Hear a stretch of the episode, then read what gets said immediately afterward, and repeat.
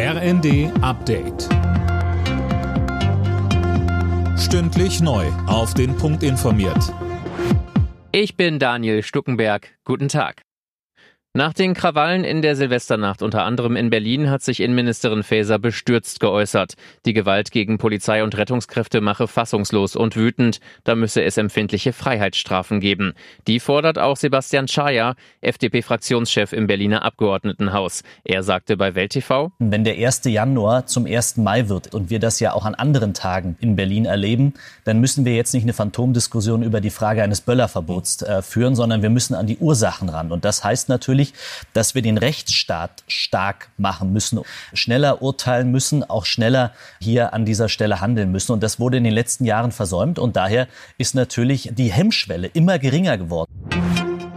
Im Kampf gegen Lebensmittelverschwendung will Landwirtschaftsminister Özdemir sogenanntes Containern erlauben. Viel zu viel Lebensmittel landen im Müll, sagte er der Rheinischen Post. Alina Tribold. Insgesamt 11 Millionen Tonnen pro Jahr, so Özdemir. Es gibt deshalb nicht die eine Lösung, um das Problem auf einen Schlag zu lösen.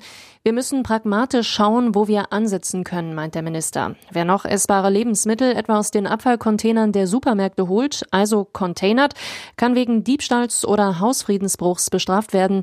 Özdemir meint, meint, ich glaube, wir alle wünschen uns, dass sich unsere Polizei und Gerichte stattdessen um Verbrecher kümmern. Verteidigungsministerin Lamprecht steht erneut in der Kritik. Grund ein Instagram-Jahresrückblick, in dem sie übertönt von Silvestergeböller über den Krieg in der Ukraine spricht. Damit schade sie dem Ansehen Deutschlands in der Welt, heißt es aus der CDU. Lamprecht sei nun endgültig nicht mehr tragbar.